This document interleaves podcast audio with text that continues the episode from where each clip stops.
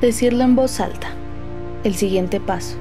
Si escribir y leer nos reta, decirlo en voz alta golpea, se vuelve inevitable. Queda ahí, en el aire. Un eco en tus oídos, vibraciones que no ves, pero sientes.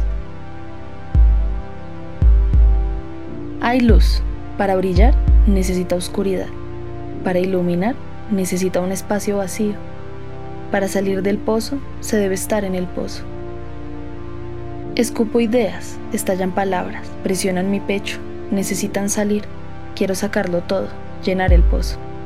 Casi nunca sé por qué escribo, lo siento, solo lo siento. Al sacarlo me desocupo mientras se llena el pozo y floto.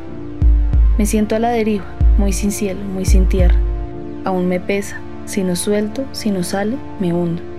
Ya no hay fondo, ya comencé a llenar el pozo. Debo fluir, si no me ahogo. Siento más miedo, pero veo la salida. Quiero creer que hay salida. ¿Qué siento? ¿Peso? Lo vomito, lo escupo, lo saco, lo arranco. Mi ego me hunde. ¿Qué es? ¿Qué hace? ¿Por qué pesa tanto? Duele, no sé qué, pero duele. Es mío, se siente ajeno, lejano, desconocido. No soy yo, me estorbo.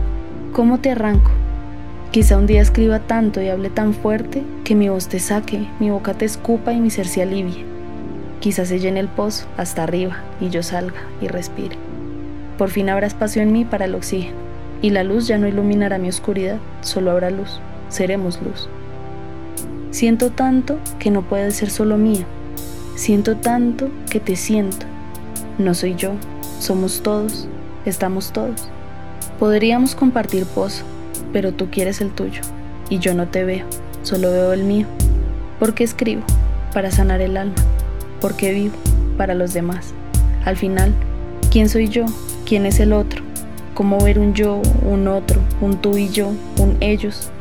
Si los demás somos todos, somos uno. Todos estamos aquí.